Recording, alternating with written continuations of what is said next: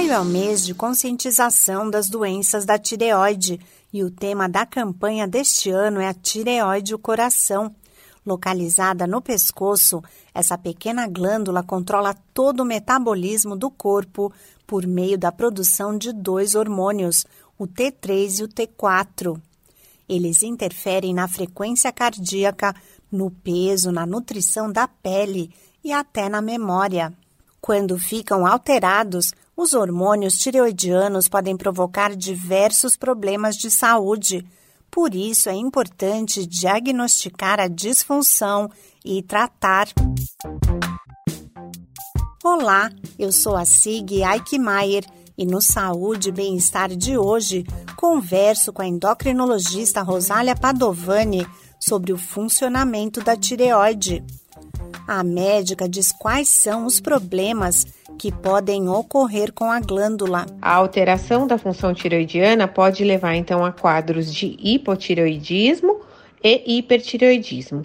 Em relação ao hipotireoidismo, então existe deficiência do hormônio tiroidiano, então o paciente pode se queixar de quadros de ganho de peso, intolerância ao frio, cansaço, sonolência, diminuição do ritmo intestinal, queda de cabelos, unhas quebradiças e até alteração do colesterol.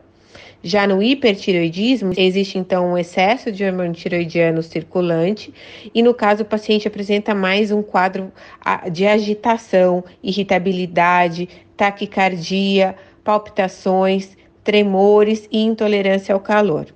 Também pode acontecer da glândula sofrer alterações morfológicas, que não estão relacionadas necessariamente à alteração da função. Então, nesse caso, a glândula ela pode estar em tamanho aumentado, que é, que é o chamado bócio tiroidiano, ou podem surgir também pequenas carocinhos, nodulações na glândula, que são então os nódulos tiroidianos.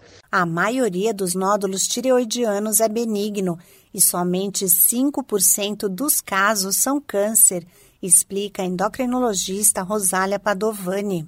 Ela diz que a disfunção da tireoide pode ser provocada por diversos fatores. No caso do hipertireoidismo, a principal causa é a doença de Graves, que é a doença autoimune, e no caso do hipotireoidismo, a causa mais frequente também é a doença autoimune, que é a tireoidite de Hashimoto. Mas outras causas também podem levar ao aumento ou à diminuição da produção de hormônios tireoidianos, como por exemplo as doenças nodulares o nódulo tóxico, que é um nódulo único, que acaba ficando funcionante, produzindo hormônio tiroidiano sem que precise do estímulo que vem da hipófise, relacionado ao TSH ou o bócio multinodular tóxico. Nesse caso, são vários nódulos que produzem hormônio tiroidiano, independente do estímulo hipofisário.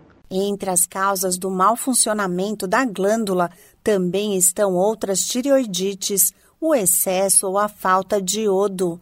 De acordo com a especialista, a produção desregulada de hormônios pode afetar o coração. A tireoide é a glândula que produz hormônios que vão regular todo o nosso metabolismo e esses hormônios então possuem ações tanto diretas quanto indiretas sobre as células cardíacas. Consequentemente, tanto o excesso de hormônio, que seria então no caso do hipertireoidismo, quanto a sua deficiência, que seria então o hipotireoidismo, esses quadros podem então influenciar o aparelho cardiovascular. E todo o mecanismo então de contração do coração vai sofrer influência do hormônio tiroidiano, tanto a força de contração quanto a frequência dos batimentos. O hipotiroidismo, que é o problema mais comum, pode levar a um aumento de risco de infarto, de doenças coronarianas, pode alterar o colesterol e diminuir a resistência ao esforço físico. Por outro lado, o hipertiroidismo, ele vai aumentar o trabalho cardíaco, causando desgaste, e ele pode causar então insuficiência cardíaca, dilatação do coração, cansaços, quadros de arritmia. As doenças da tireoide são diagnosticadas com base na história clínica, exames laboratoriais e dosagem de anticorpos.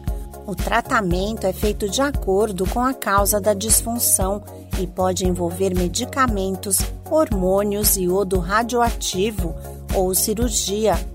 Esse podcast é uma produção da Rádio 2.